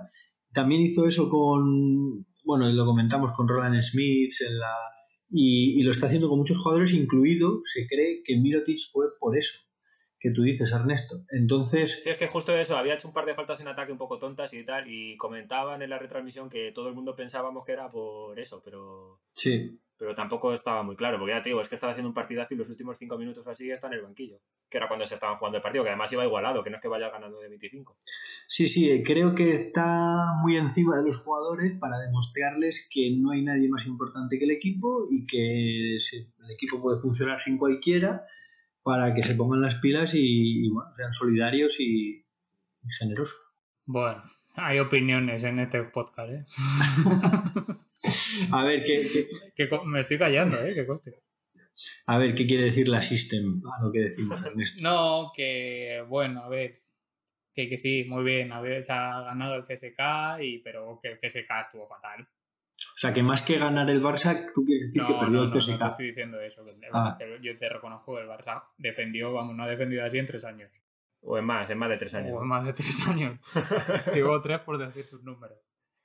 Pero que bueno, que es muy largo esto.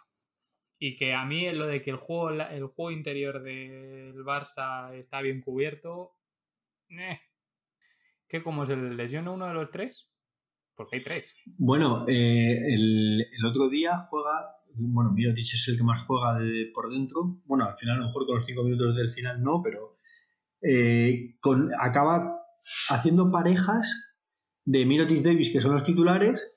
Comienza el partido Oriola con Mirotic, eh, pero es que luego utiliza a Mirotic con Roland Smith, jugando con esos, esa pareja de cuatros y ningún cinco aparente con entonces está haciendo así muchas pruebas. Al final Oriola jugó muy poco y Claver también muy poco Oriola tuvo el día de que no, no, no te De salía. Oriola eh, tuvo un día horrible porque de hecho si miras la, si miras las estadísticas del partido te puedes echar unas risas con eso que el único jugador del Barça que tiene eh, la valoración en negativo es Oriola con menos 7 todos los demás están en positivo Oriola tuvo el día, el día tonto que tienes, que es que no te salga nada. Y ese día es mejor, mira, me cambiáis, me dejáis ahí detrás en el banquillo y ya está. Ok, Sí, sí, estuvo fatal que a ver, que Tres pérdidas y cuatro pero estuvo faltas. fatal sí sí no y bueno todos sabemos que hace buen trabajo pero bueno hay- días de así como dice Carlos pero bueno que, que lo, lo de respecto a la- las combinaciones de interiores que puede hacer Sara pues eh, es un poco está todavía ahí abierto ¿eh? no sé si él sabe muy bien cómo cómo utilizarlas Es que Claver no, no, no, no. No sé si no, No. le gusta a Jasikevichus o qué, pero no. A ver, Claver creo que está teniendo el problema de que él lo ve como el 3 suplente, ¿no? El 3 de la rotación, porque él ve a Brines como el titular. Y claro, estando a Brines tan bien, le está quitando minutos a Claver. Pero No, yo pero no sé si está jugando de dos más que de tres, ¿no? 34, Bueno, es creo que al, final por ejemplo De jugó- dos, digo. muchos de los juega, con Higgins también Está Corey Higgins entonces y hay está momentos que están Calate, Suertel, Higgins y Abrines a la vez Claro. entonces en ese caso es el teórico alero Abrines Claro, y de hecho empiezan el partido con, con Calates, Higgins, Abrines, Oriola y Mirotic. Ya, pero que ahí, Abrines es el 2. yo creo que no, ¿no? para mí el 2 es Higgins Claro, es que creo que la System te confunde, Carlos. No, a ver, lo que, lo, que, lo, que, lo que venía a decir era que espérate que Carlos casi se ahoga con una almendra que ha comido, te ves como Fernando Simón ha comido una almendra y, y Está- está... es que estamos hablando, estamos está hablando del dado un ataque al pobre. Ya, joder. Es Sí. que de todas maneras me voy yo de este podcast y nadie sabe seguir. Me cago en leche, sí, que me Sí, cago en- hemos, hemos seguido con tu almendra. Está- estaba viendo que he visto que, que, que, que Nicola Mirotic tuvo cuatro robos y claro, pues eso, eso que era que no, me ha dado un para adentro que no... Pero si te lo hemos ¿Qué he dicho, dicho? Carlos, te lo hemos Tú dicho. has dicho varios robos y He- cuando he dicho- Nicola Mirotic tuvo varios robos, pues pienso. No, y, me y al, pensado en principio, su casa, ¿no? al principio te he dicho que hizo tres robos en un cuarto. No he dicho- o no sé si lo he dicho al principio. Es que habláis del Barça demasiado. me Bueno, off the record. Bueno, lo que, lo que quería decirte es que a lo mejor con la falta de interiores que pueda tener de vez en cuando en la rotación, yo creo que no sería mala idea probar de vez en cuando a, a Claver por el dentro, que en, ese, en esos pivos pequeños que él quiere tener, Claver puede hacer perfectamente el trabajo de ese 4 o ese, ese interior defensivo que está haciendo Smith, por ejemplo. Eso o fichar a Margasol. ¿De verdad quieres que saquemos el tema hoy, Carlos? Sí, joder, yo creo que sacarlo, ¿no? Oye, bueno, que, co- coméntalo, Carlos, que nos han colado a todos unas fake news, unos chavales de por ahí, ¿no? Tema. El miércoles, martes, por la noche, no me acuerdo. Sí, ha sido esta semana. Una seguro. noche de esta semana, de repente entro en Twitter y veo Margasol en tendencias, pero en tendencias, creo que lo vi en mis tendencias. Ya luego te explico esto qué significa, Miguel. Vale, vale. Entro y veo que está todo Cristo. De todas maneras, todo Cristo no. Mucho, mucho medio. O sea, mucho, mucho medio de comunicación de medio pelo. como podríamos ser nosotros, diciendo que el Barça ha fichado a Margasol. ¿Por qué viene esto? Pues resulta que hay dos personas, no sé qué tal, tienen, creo que tiene un podcast o algo así y tal, no sé qué nivel de profesionalismo ni amateur, pues, por lo tanto no quiero decir, que bueno, comentan que eh, el Barça lo tiene hecho con Margasol, palabras textuales. Esas son los suyos. ¿Qué ocurre? Pues que se hace la tormenta perfecta en Twitter, lo típico del aleteo de una mariposa lleva un huracán en el Caribe y pasa todo el mundo a decir que sí, que está hecho, que no sé qué, que no sé cuánto. Cuando te pone, pues yo se lo, lo comento a vosotros por WhatsApp y demás, pero te pones a tirar del hilo, a tirar del hilo de dónde viene todo, y resulta que al final parece ser que viene, que estos dicen que tienen eh, información fidedigna, estas dos personas, que ya llevaban hablando de ello un par de semanas y ahora lo habían dado como por supuesto porque el último dato que hay así es que eh, Margasol había matriculado a sus hijos en un colegio en Barcelona. Y sobre eso se basaba todo. que tampoco hubo nadie ni nada. Que además salió Bartomeu diciendo hace un par, en agosto creo que fue, que no iban a fichar a Pau Gasol porque no eran capaces de tener su ficha. Y si ya no son capaces de tener la ficha de Pau Gasol, la de Margasol, que debe ser 10 veces más, pues... Hombre, es que ahora mismo, teniendo en cuenta que Gasol lleva sin jugar año y medio o algo así, y Margasol ha estado en Toronto, ha ganado el anillo hace un año, es que va a cobrar más. Vamos, sí o sí. Entonces se comentó esto. Yo lo llevé a, lo, lo dije a vosotros, pero por reírme un poco, porque sé que no queréis que, que fichen a Margasol. y, y, si os soy sincero, no entiendo por qué. O sea, ¿no veis vosotros a Margasol en el equipo? Yo ahora mismo a Margasol lo vería más un problema que una ayuda en el Barça. Mira, esto me parece de ser un desgraciado. Mira, no, sí, yo también, no, pero te lo a explicar. Margasol es, un, es un, jugador, Margasol es un jugador buenísimo, pero lo primero es un jugador con un caché que asumiría, o sea, habría que darle un rol medio principal, por decirlo así, en Europa. Y luego, aparte de esto, lo que estamos viendo del Barça, el Barça está jugando mucho a defender y salir al contraataque.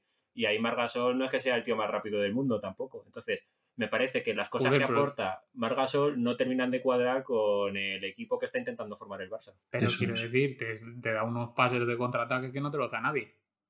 A lo mejor no va a correr, no te, da pases de contraataque, pero la transición no te la corre como la corre Mirotic ahora mismo o como Davis, por ejemplo. Claro, no, no.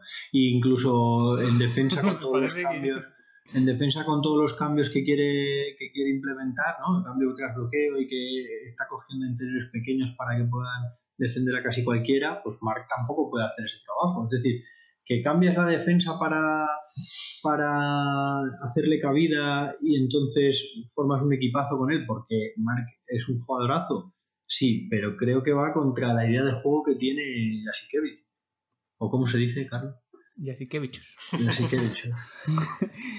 no sé, bueno, vosotros sabréis, sabéis los aficionados del Barça, yo no me quiero meter nada, yo solo digo lo que dije una vez. Yo solo concibo un futuro para Margasol y es ser presidente, capitán, entrenador y presidente, capitán, entrenador y pivo titular del Girona Basket, el de Foro. Y director deportivo, ¿no? Y director deportivo, sí, bueno, ah. el presidente.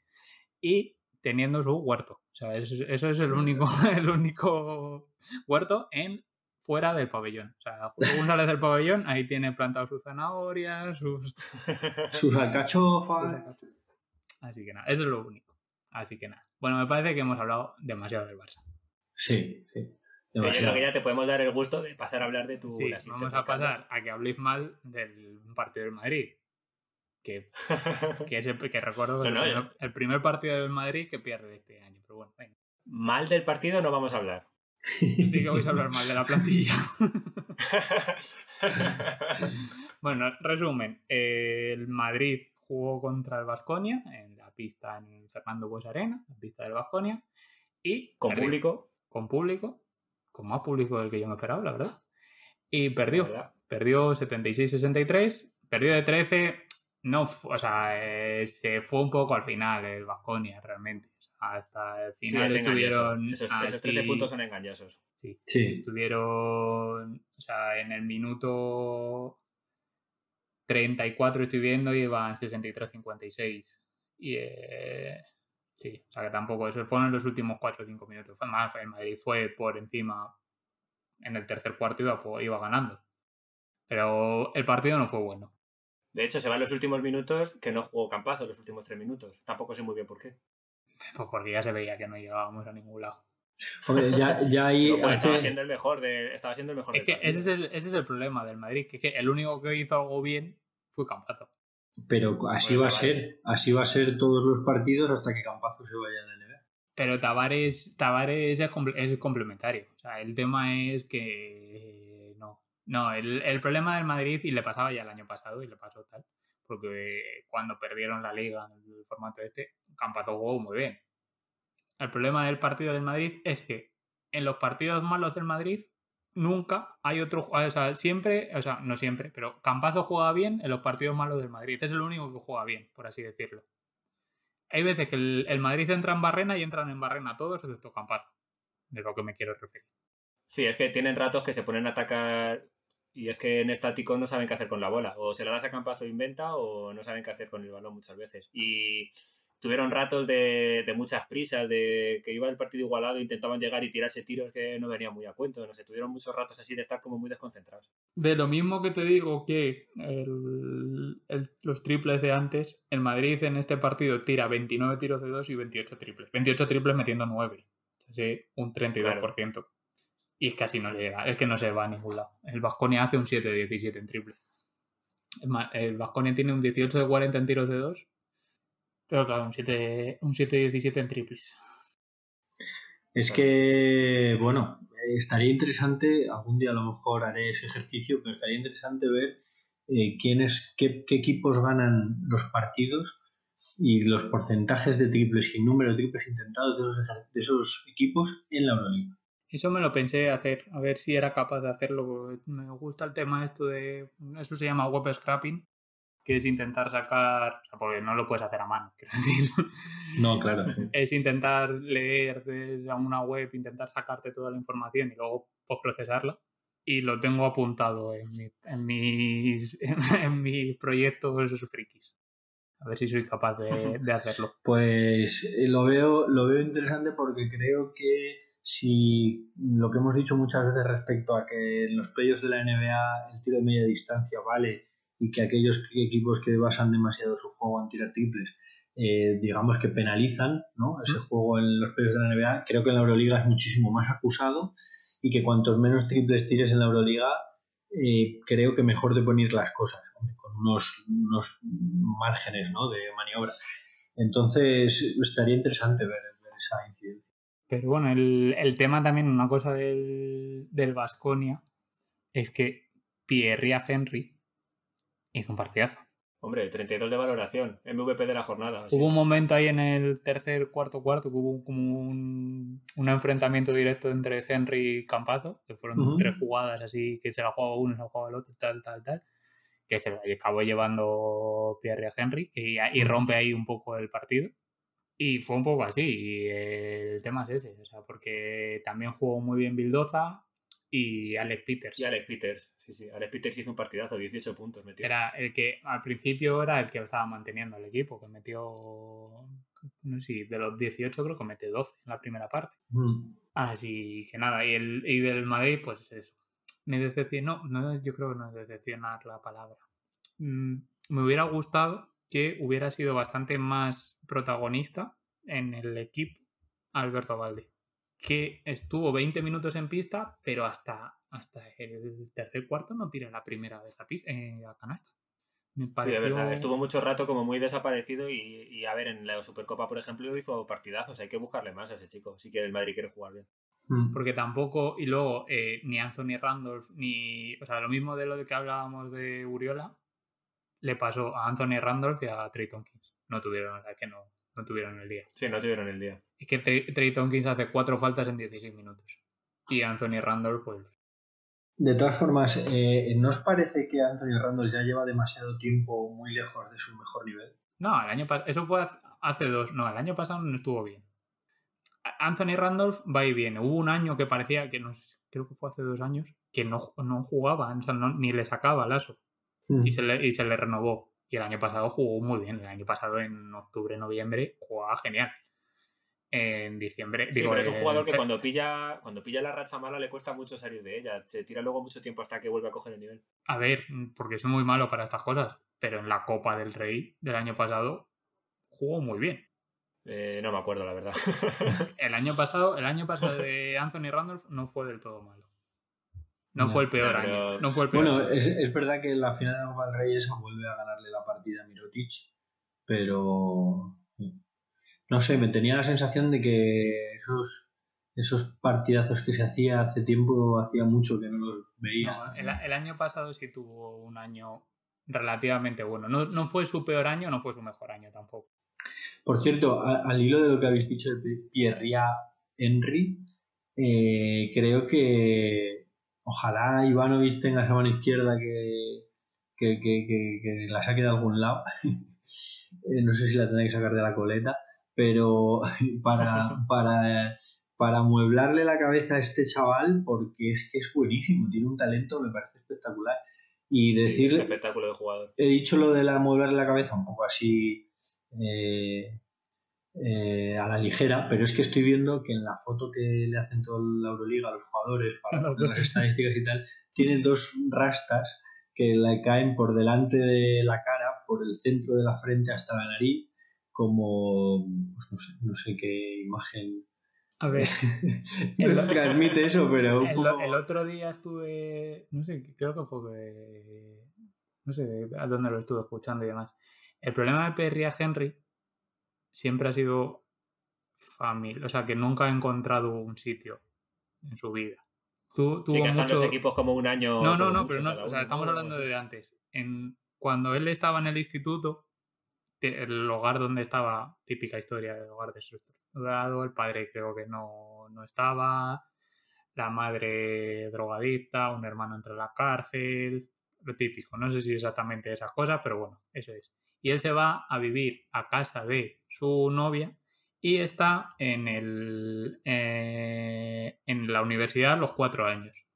Bueno, pues esos cuatro años de la universidad es la última vez que eh, pasa más de un año, más de una temporada seguida en el mismo equipo. Desde entonces se va primero a Georgia, luego a Alemania, luego a Israel, a Turquía, a Rusia y por fin llega a, Esp- a España en el Vasconia es eso, la primera vez que engancha dos temporadas seguidas en el mismo equipo. Joder, pero no solo el mismo equipo, sino que con lo que has dicho, mismo país, además. Mismo país. Y, y es que en la- de algunos te estoy diciendo que estuvo meses. hasta en esas cosas y hasta este detalle ilustra la- la- la- el- lo artista que es el Querejeta. De verdad, es que es tremendo lo, lo de. Entonces, es, el tema es ese, que si es capaz de encontrar su sitio, este hombre aquí, si es eso, el tío es puro talento. Sí, sí, es, Sí, sí, es buenísimo. es buenísimo, es un talento tremendo. Y, se, y además se asocia bastante bien, yo creo que con Bildoza. O sea, tiene la pareja esta de Bildoza, eh, Pierre y a Henry, le puede traer muchas cosas buenas al, al Vasconia. Porque tiene lo que te decía antes, tiene, hay talento en esa, en esa plantilla. Porque está también Giedraitis, que por cierto creo que también se lo llevan del Alba de Berlín. Así que nada. Y por cierto, lo que decías antes, he estado viendo todos los partidos de Anthony Randolph el año pasado en liga regular en, en, en la, o sea, con el Madrid. Eh, acaba el último partido hace 33 de valoración contra el Alba de Berlín. Luego tiene 23, 24, 22, 28, 23, 20. No te estoy diciendo los malos, pero que quiero decir que no tuvo un año malo Ya, el ya. año pasado. ¿Vale? Así que nada, creo que creo que hasta aquí hemos llegado hoy. De- eh, defendido el System una vez más, podemos pasar. Que es un partido de mierda, que si estamos en octubre, todavía esto queda muchísima temporada, hombre. Que la gente se pone muy nerviosa. Además, lo que, lo que interesa es. muy difícil. Lo que interesa es, Carlos, no acabar el quinto en la fase regular de la Euroliga. Claro, claro, claro, ese es el tema. Siempre acabar quinto en la fase regular. Así que nada. ¿Algo más que comentar? Que viene el despotrique.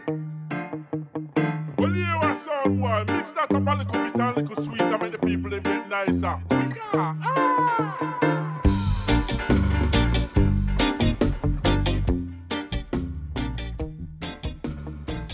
Pues vamos al despotrique.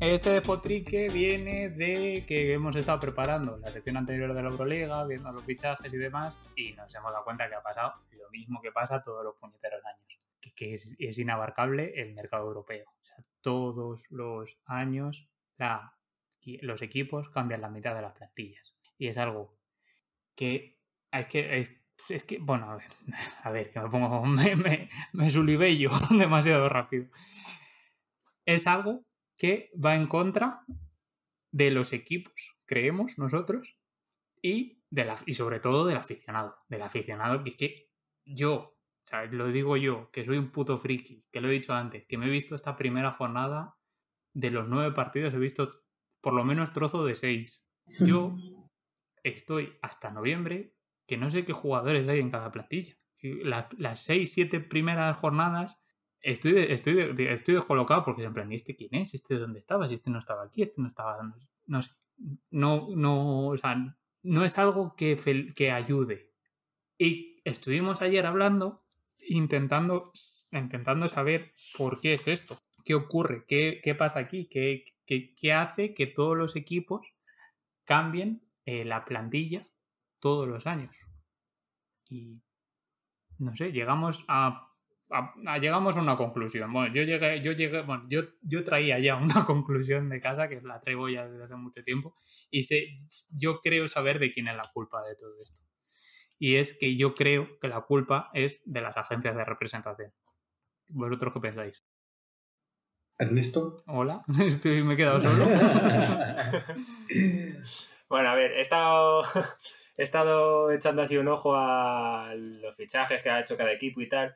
Y bueno, para que quede un poco explicado esto que está comentando Carlos, hemos visto que el Anadolu F, Real Madrid, Barça y CSK han cambiado uno o dos jugadores, Como he dicho antes. pero es que el resto de equipos, el que menos ficha, ficha 4 o 5, ¿sabes? Es que hay equipos que han cambiado 9 jugadores. El Vasconia tiene 11 bajas, es que es una barbaridad. Entonces, estoy de acuerdo con lo que dices tú, Carlos, que es que al final, tú como aficionado, eh, es muy difícil seguirlo, porque al final no terminas de, de tener como identidad con ningún equipo, porque es que no conocen ni a los jugadores. Claro, o sea, yo, yo porque soy aficionado al Madrid y por suerte los últimos años hemos mantenido un poco las plantillas.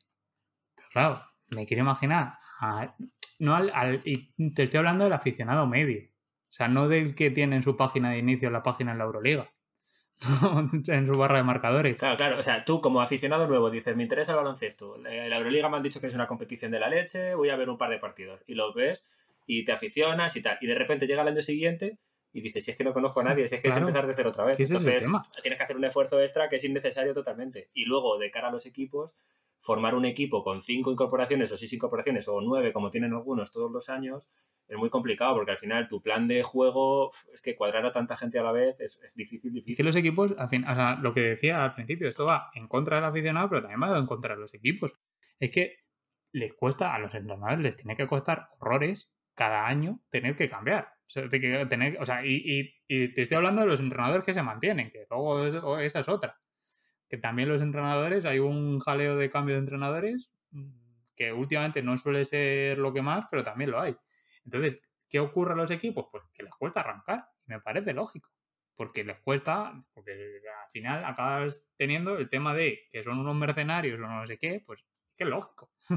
es que el que no, es que estás un año en Turquía y el año siguiente estás en Italia y el año siguiente estás en Rusia y el año siguiente estás en España. Al final no, no sientes apego hacia ningún equipo. Lo que siempre nos gusta de que los, los jugadores de nuestro equipo, que aunque sean de, yo qué sé, del Arami, mira, que se mantenga el equipo, es que al final es una de las, de las cosas por las que hay muchos equipos que funcionan. El, el- el verdadero secreto yo creo que del Madrid es tener un núcleo que ha mantenido durante los años. Sí, es lo que. Sí, eso estoy totalmente de acuerdo. Es lo que también quería yo señalar que no solo es un problema para el aficionado eh, desde el punto de vista de la desidentificación del equipo, que también, bueno, hablaremos más adelante, ¿no? De, de los nombres que, que priman antes el sponsor que el propio nombre de la ciudad o del equipo histórico, lo cual también descoloca a cualquiera que se acerque de nuevas a, a la Euroliga o al básquet europeo en general.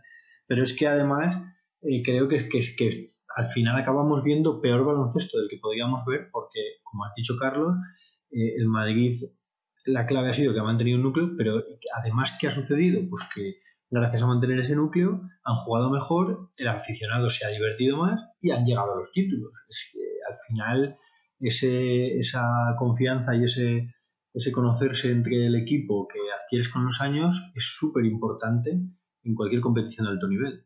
De cara a los títulos que comentáis, que, que tenéis toda la razón, que también pasa una cosa, que es que si tú sabes que todos los años te vas a acabar cambiando de equipo por culpa del equipo, por culpa del representante o culpa de quien sea, también el jugador al final tiende más a hacer números para aumentar su contrato que intentar jugar por el equipo, porque al final jugar por el equipo no te va a servir de nada porque te vas a ir igual y te van a fichar por menos dinero. Si juegas bien, te largas. y si juegas mal, te largas. Claro. Es- es- es- Claro, pero si juegas bien te largas, pero por una pasta. Y si juegas mal, te echan y te quedas con un contrato más bajo que el que tenías. Que de todas maneras, decir que todos deberían hacer como hace el Madrid mm, es, o sea, no, es no tener, no ver con un poquito abrir un poco la. O sea, no todo el mundo puede hacer lo que hace el Madrid, porque el Madrid a lo mejor tiene unos recursos que no tiene el- la mayoría de equipos. Hasta ahí, todo bien.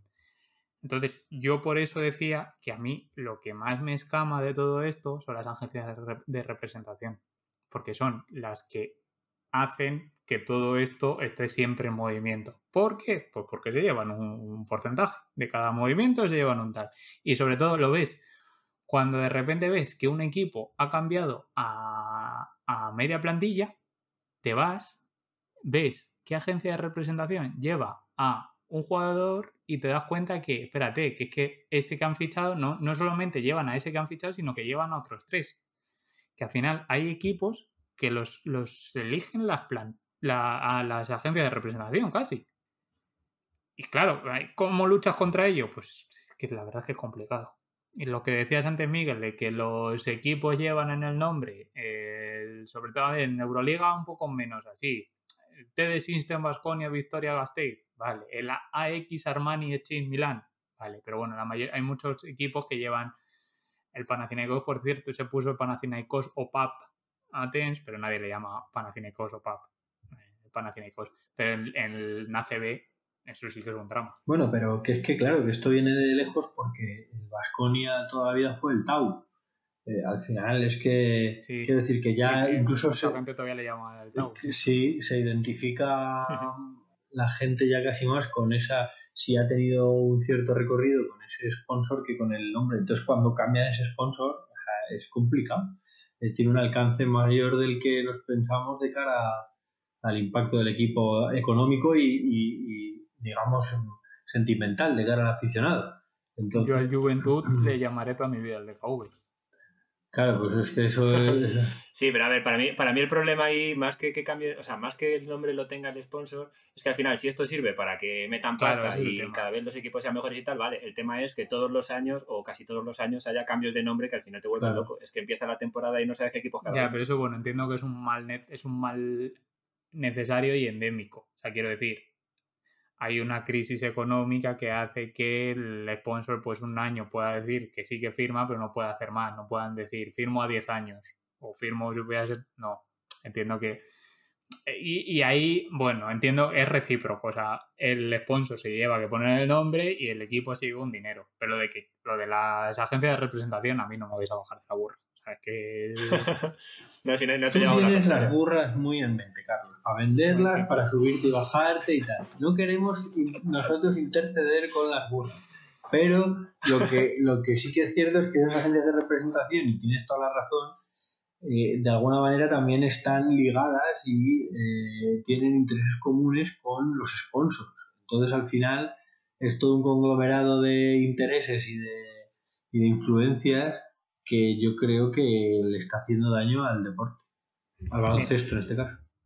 última idea y ya cerramos.